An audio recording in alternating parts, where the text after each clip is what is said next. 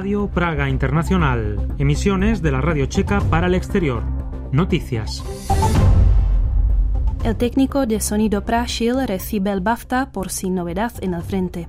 Pavel se reunirá con el presidente del Tribunal Constitucional y el ministro de Asuntos Sociales. La ópera Rusalka sonará en el Teatro Real de Ópera de Londres. El técnico de sonido Victor Prashil recibió este domingo el premio de cine de la Academia Británica por su trabajo en la película alemana Sin novedad en el frente. El premio por el mejor sonido lo recibieron junto a Prashil sus compañeros Lars Ginzel, Frank Kraus y Markus Stemmler. Por otro lado, los especialistas en efectos visuales Victor Miller y Kamir Jafar, nominados junto a otros dos colegas alemanes por su labor en la misma película, no consiguieron llevarse el galardón. Prashil, Miller, Jafar y la maquilladora Linda Eisenhammerova, todos por sin novedad en el frente, todavía disputarán los Oscar en marzo. Casi un año después del estallido de la guerra en Ucrania, el 60% de los checos piensa que Chequia debería seguir brindando ayuda a los refugiados ucranianos. Asimismo, el 56% de los checos considera que el hecho de formar parte de la Unión Europea le garantiza a Chequia una mayor seguridad. A su vez, durante el último año no subió considerablemente el número de personas que apoyaran a Rusia. Así informó la agencia STEM este lunes, basándose en los resultados de un sondeo realizado a finales de enero con la participación de más de mil ciudadanos checos. El presidente electo Petr Pavel se reunirá este lunes con el presidente del Tribunal Constitucional Pavel Rychetsky. El tema principal de la conversación se centrará en el futuro equipo de trabajo del tribunal, ya que Rychetsky junto a otros seis jueces abandonarán sus cargos en agosto. Los jueces del Tribunal Constitucional son nombrados por el presidente de la República y tienen un mandato de diez años. El miércoles Pavel tiene previsto reunirse con el ministro de Asuntos Sociales, Marian Jurečka. Los planes de Pavel para esta semana también incluyen una revisión médica en el Hospital Central Militar. Los resultados del examen deberían publicarse antes de la investidura de Pavel el próximo 9 de marzo. El jueves, el presidente electo visitará la región de Ustinadlabem. La decimosexta edición del Festival de Cine japonés Eigasai arranca este lunes en el Cine Capitalino Lucerna y se prolongará hasta el 25 de febrero. El tema principal de la presente edición es Japón no visto. Los espectadores podrán disfrutar de siete películas que les llevarán desde el norte glacial de Japón hasta las islas tropicales de Okinawa. La extensión geográfica corresponderá con la extensión temporal, ya que las películas abarcarán la historia japonesa desde los tiempos de los samurái hasta la actualidad. Al festival lo acompañará el llamado Día de Japón, que se llevará a cabo el 25 de febrero en la Galería Lucerna. Los interesados podrán aprender a hacer el origami, conocer el arte de caligrafía, etc. El director jefe de la Orquesta Filarmónica Checa, Semyon Bichkov, representará este martes en el Teatro Real de Ópera de Londres la obra Rusalka del compositor Antonín Dvořák. Entre el estreno y el día 7 de marzo, la obra se podrá ver en otras cinco ocasiones. Bichkov estrenó su interpretación de Rusalka junto a la Orquesta Filarmónica Checa el septiembre pasado en el Festival Internacional de Música Praga de Dvořák. El crítico de la revista británica Opera Magazine, John Ellison, escribió al respecto que pocos directores serían capaces de conservar en la obra los rasgos de Wagner y de la cultura eslava en un equilibrio tan perfecto. Precisamente la obra de Richard Wagner marcará la temporada actual de Bichkov, quien interpretará la ópera Tristan e Isolda a finales de abril o principios de mayo en Madrid. El tiempo. En República Checa se esperan este martes cielos nublados y cubiertos. En la parte sudoeste de Chequia podrá haber cielos semidespejados. También se producirán lluvias aisladas. Las temperaturas máximas se situarán entre 9 y 13 grados. Ocasionalmente podrán llegar hasta 15 grados. Por encima de 1000 metros oscilarán sobre 5 grados centígrados. Y hasta aquí, amigos, el boletín de noticias con Martina Kutkova.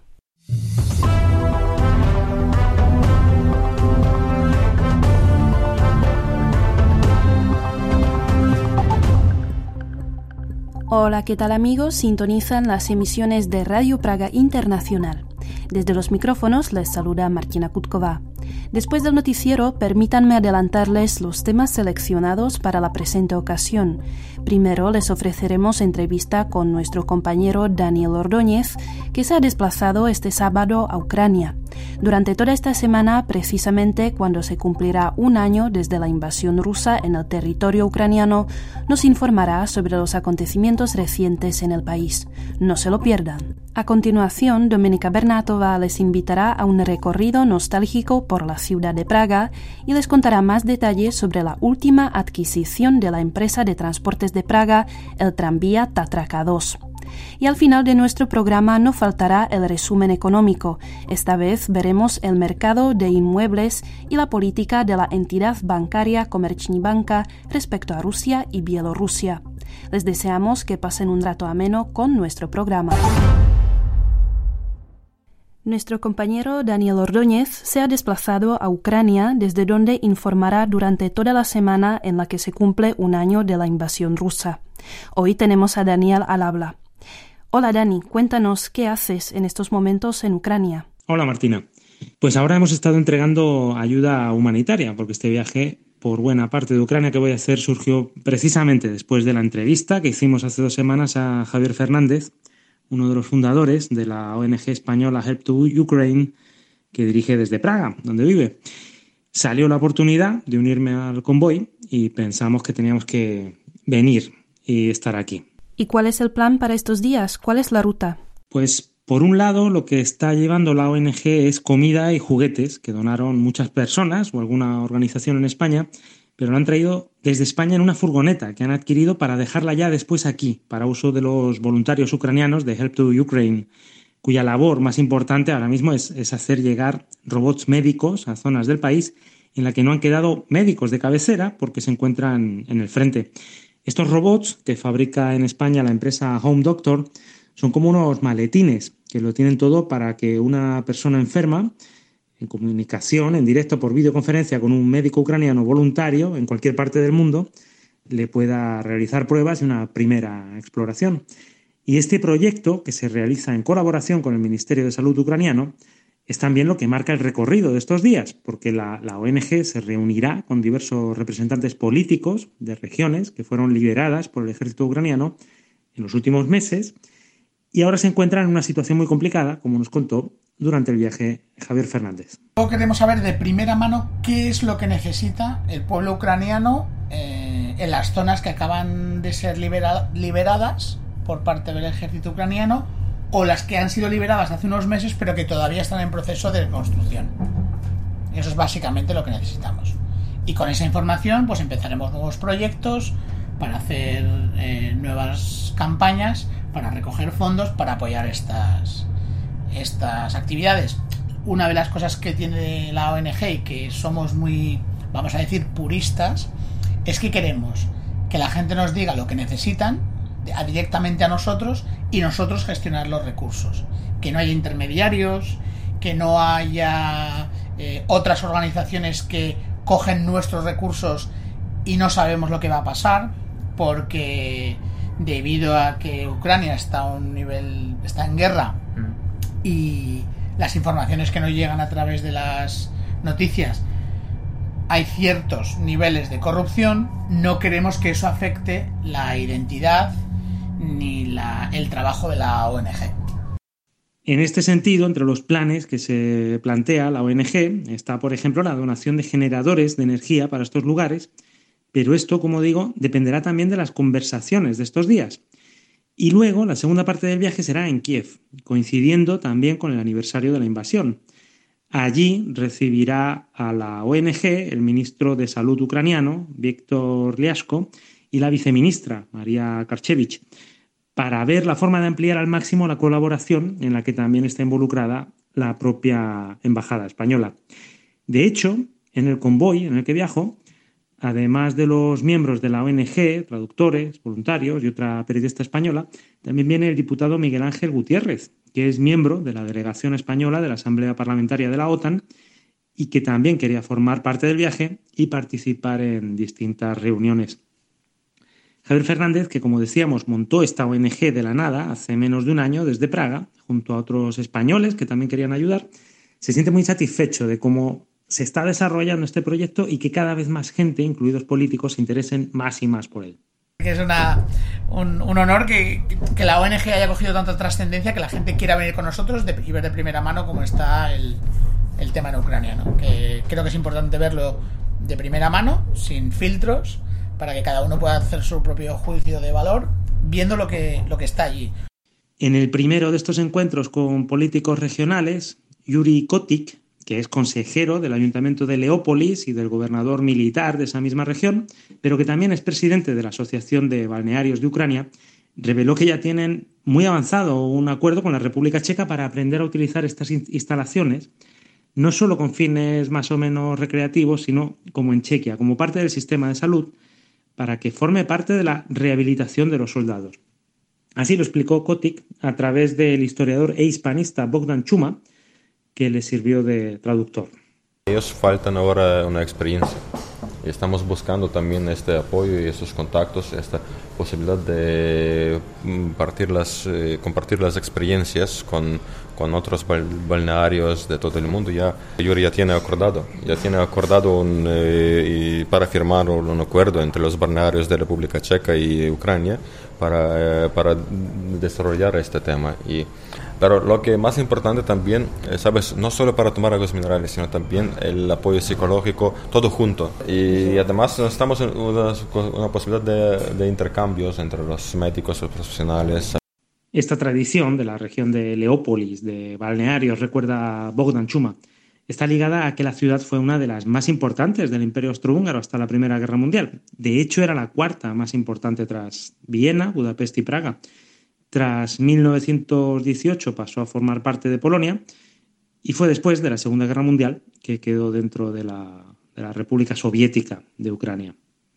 Con Bogdan Chuma hablamos de otro tema interesantísimo, la Asociación de Hispanistas de Ucrania, de la que es miembro. Se movilizó esta asociación tras el comienzo de la invasión, pero no para acudir al frente, sino para informar de primera mano a los medios de comunicación españoles y latinoamericanos lo que motivó especialmente a los miembros de la Asociación de Hispanistas Ucranianos, que son en total unos 250, era precisamente comprobar que en los medios de comunicación en español faltaba información o directamente daban una visión errónea de los hechos y del largo conflicto que mantienen Rusia y Ucrania desde mucho antes de que comenzara la invasión en 2022. Bogdan reconoce que su acción tuvo un efecto inmediato y los medios en español, que hasta entonces habían olvidado de Ucrania, poco después de, desde poco después de la anexión de Crimea en 2014, ahora eran todo oídos para ellos. Para mí fue una sorpresa este cambio en la, de la prensa española, porque antes de instalar esta guerra de gran, a gran escala, o no, no, no, veían a Ucrania el problema de Ucrania, la guerra, o lo, contaban sobre la guerra desde el punto de vista ruso. El problema no era exclusivo de España, sino de toda Latinoamérica. Bogdan explica que mientras que algunos medios españoles dieron un giro inmediato de 180 grados en sus informaciones, en muchos países de Latinoamérica, pues cuesta mucho más. Que yo como también revisando a veces lo que, es, lo que están eh, publicando, lo que están presentando en, la, América Latina, también se ve que están, están todavía en el 2014. Para, claro que para ellos es más importante las cosas antiamericanistas, ser antiamericanista que ser, ser y, ellos siguen, siguen creyendo que Rusia es como una cuna de la revolución de octubre, Putin es un Lenin nuevo, nuevo ¿sabes? moderno, y no es así. Los miembros de la asociación son en su mayoría profesores de español, o más bien profesoras, como puntualiza Bogdan, tanto en colegios como en universidades, y una parte muy pequeña de la asociación son especialistas en historia como él, o literatura, cultura y otras ramas como relaciones internacionales. Esta labor en los primeros días de guerra la compaginaron con asistir a los miembros en territorio invadido o de combates, dice. Somos eh, una asociación de experiencias de todo el, de todo el país. dependía de, de, la ciudad donde estaba. Si tú, por ejemplo, estabas en Dnipro, en Mykolaiv, tú tenías que pensar que, que salvar sus su familias, ayudarlos, apoyarlos. Y, por ejemplo, el profesor, el presidente de, de, de nuestra asociación, que es eh, un profesor universitario también, que tenía que trasladarse al Vive, ahora está trabajando en mi universidad. se trasladó al VIV. Y es el Alexander Frankiewicz que escribe a la voz de, Galicia. Bogdan Chuma ha escrito un libro basado en sus investigaciones sobre la huella española en su ciudad, en el VIF, que asegura que es sorprendentemente grande y rica. Pone como ejemplo la iglesia del Arcángel San Miguel de esta ciudad. En Lviv tenemos una iglesia española construida del siglo X, de, la primera mitad del siglo XVII, con unas frescas muy originales y es una joya en la Europa central y oriental que no se ha conservado, no, se puede encontrar eh, tal iglesia con, con estas frescas ni en Polonia incluso. Era construida por los carmelitas descalzos y siguen allí los frescos con los santos carmelitas, santos católicos como Santa Teresa de Jesús, San Juan de la Cruz, los frescos originales, una, una joya. Porque el problema de los carmelitas descalzos fue que era que después de su, cuando se fue prohibida en los países aquí, les cambiaron por los carmelitas calzados habituales, ellos quitaron los frescos. Ahora quizá no sea el mejor momento, pero asegura Bogdan que Leópolis o el Lviv es una ciudad que sorprende y hay que visitar. ¿Y cuál es el ambiente que has visto en Ucrania? Bueno, yo ya había estado en más ocasiones en Ucrania y la guerra, pues es evidente que ahora está más presente en el ánimo de, la gente, en las conversaciones. Hasta el momento es verdad que al haber entrado desde el oeste, desde Polonia, son zonas poco afectadas pero uno se encuentra checkpoints de vez en cuando por la carretera con soldados armados, traslados de material militar o incluso hemos visto bastantes tanques soviéticos reventados que van en dirección contraria al frente. Y luego, eh, pues otra cosa que choca, claro está, es que cuando te, registras en un hotel, pues además de darte la consabida contraseña del wifi, ya que no, ya que no estamos en la Unión Europea, o todas estas indicaciones clásicas de dónde se sirve el desayuno o, lo que sea, pues también te muestran por dónde se va al búnker en caso de que, de que suenen en cualquier momento las sirenas. Así que uno pues duerme con una mochila al lado preparada, con lo más importante para salir corriendo, si se da el caso, y tener también una, una linternita a, mano por si se corta la luz. Por otro lado, pues tampoco está uno acostumbrado a llevar en el maletero de, de nuestros coches pues un, un chaleco antibalas y un casco que en cualquier caso nosotros esperamos no tener que, vestirnos, porque nuestra ruta no va a pasar por lugares donde se está combatiendo, aunque nos vamos a acercar. Pero en los primeros meses de guerra, cuando esta ONG lo que, lo que hacía era evacuaciones de personas que no encontraban la forma de salir del país y de zonas que, estaban en conflicto, y, eh, y, hacían evacuaciones de riesgo, pues entonces seguro que sí que era indispensable llevar casco y, y chaleco antibalas. Pero bueno, ya que los tenemos o que los tiene la, ONG, pues mejor llevarlos con nosotros, con nuestro equipaje. Bueno, Dani, ah, muchas gracias por compartir con nosotros toda esta información y lo que has vivido en los primeros días de tu viaje en Ucrania. Todo el equipo de Radio Praga Internacional te manda saludos y volvemos a hablar pronto. Muchas gracias, un abrazo para vosotros.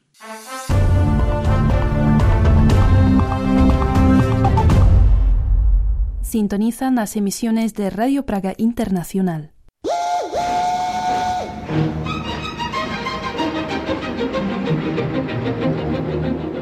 Radio Viajes.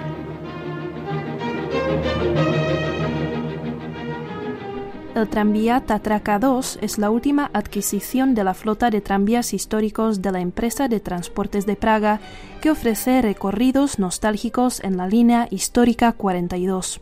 Más información con Dominika Bernatova.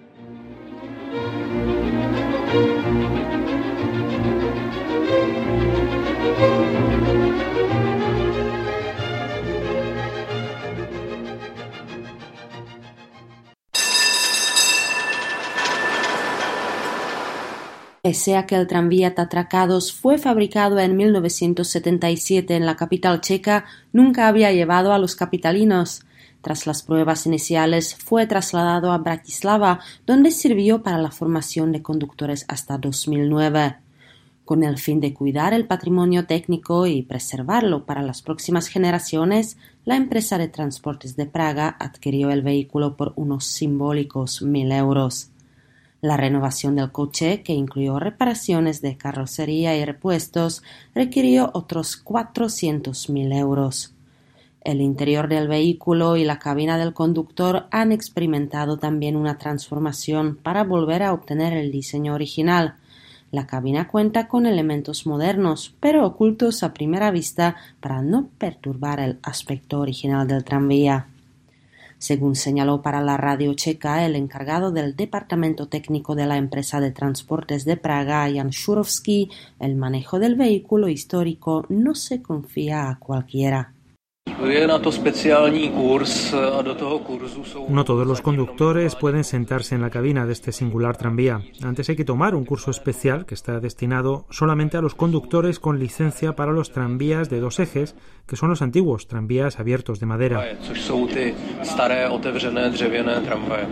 El vehículo puede circular a la velocidad máxima de 60 km por hora los responsables por su diseño son dos reconocidos diseñadores checos, František Kardaus, autor del icónico frontal del tranvía, y Miroslav Navratil, creador de los asientos de fibra de vidrio. El Tatracados circula desde el sábado 11 de febrero en la línea histórica número 42, que sale de la parada de Dlabachov y continúa a través del castillo de Praga al centro histórico de la ciudad. La línea se pone en funcionamiento solamente los sábados, domingos y días festivos. A partir de primavera de este año 2023, esta joya histórica circulará también en las líneas 41 y 23. La flota de vehículos históricos de la empresa de transportes de Praga se encuentra expuesta en las cocheras de tranvías de Praga Streshovice, la exposición permanente Museo del Transporte Público en Praga, inaugurada en 1993, alberga una colección de más de 40 vehículos ferroviarios y carretera, así como maquetas, fotografías y documentos históricos. El público puede ver también un tranvía histórico de la Segunda Guerra Mundial con las ventanas pintadas de azul para proteger a los pasajeros.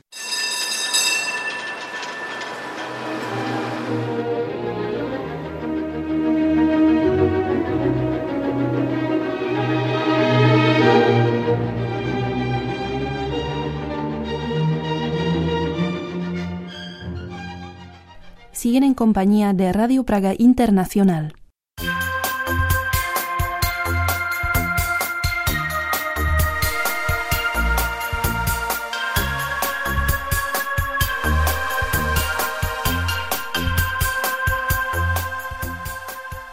Más de 150.000 terrenos e inmuebles no cuentan con un propietario debidamente registrado. Tienen hasta 2024 para reclamar sus derechos sobre ellos o pasarán a ser propiedad del Estado. Por otra parte, Comerční Banka dejará de enviar pagos a Rusia y Bielorrusia a partir del mes de marzo, una medida que ya han tomado varias entidades que operan en suelo checo.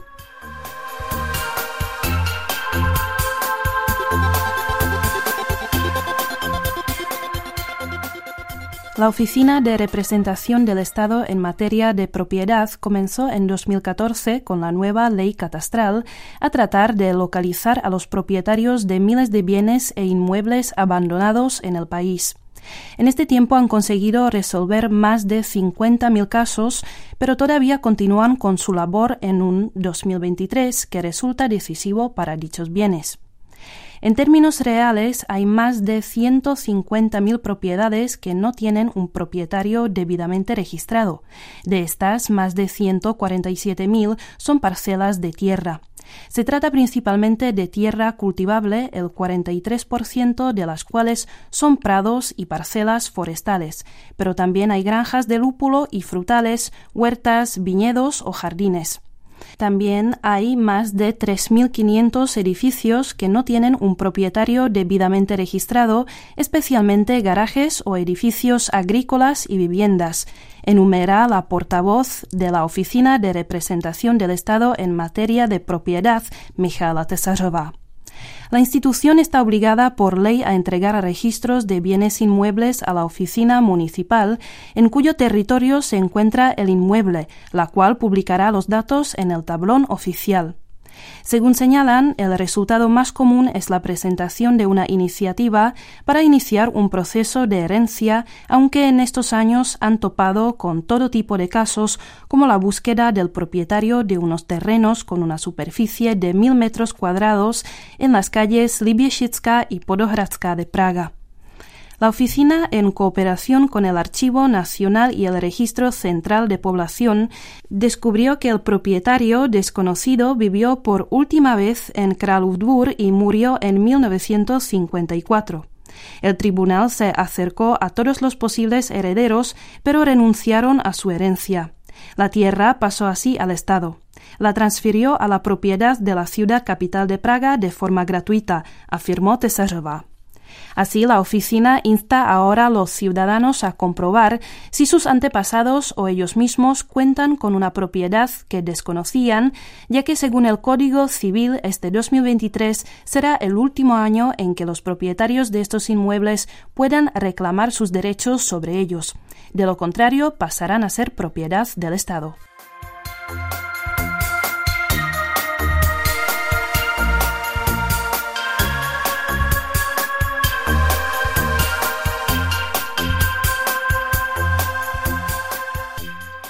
En diciembre del pasado año, el Banco Moneta detuvo los pagos a Rusia y Bielorrusia como respuesta al conflicto ucraniano, una medida a la que se sumó también Raiffeisenbank un mes más tarde.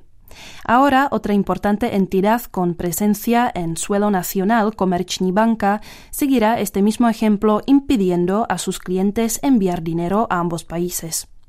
En vista de los acontecimientos relacionados con la guerra en Ucrania causados por la agresión rusa con la participación de Bielorrusia, Banka ha decidido, con efecto a partir del 1 de marzo de 2023, no realizar pagos a Rusia y Bielorrusia en ninguna moneda. Informó a través de un comunicado donde señala que estas operaciones suponen un gran riesgo de seguridad. En esta línea, tanto Moneta como Raiffeisenbank señalaron en su día la imposibilidad de comprobar el destino de estos pagos, desconociendo si estos podrían llegar a personas sancionadas o su finalidad. Sin embargo, por el momento el banco continuará aceptando los pagos procedentes de Rusia o Bielorrusia, aunque matizan que su tramitación podría dilatarse o llegando el momento incluso no ser aceptados.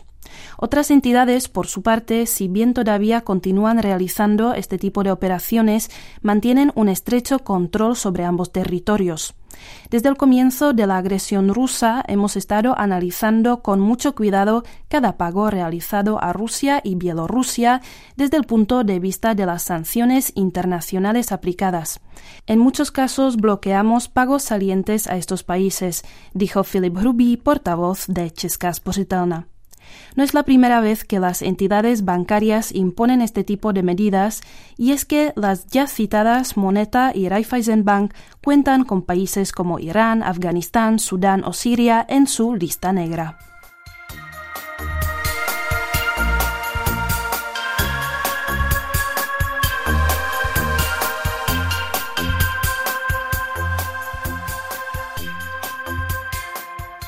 Aquí concluye la presente emisión de Radio Praga Internacional. Que estén muy bien y no olviden que también mañana estaremos esperándoles aquí en Radio Praga Internacional. Hasta luego.